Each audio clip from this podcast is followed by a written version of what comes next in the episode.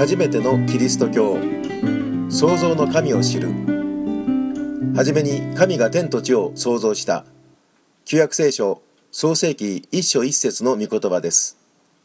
この世界は偶然と進化によってできたのではありません。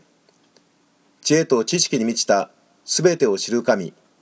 何もないところからすべてを生じさせることのできる全知全能の神によって作られたのです。これを創造と言います。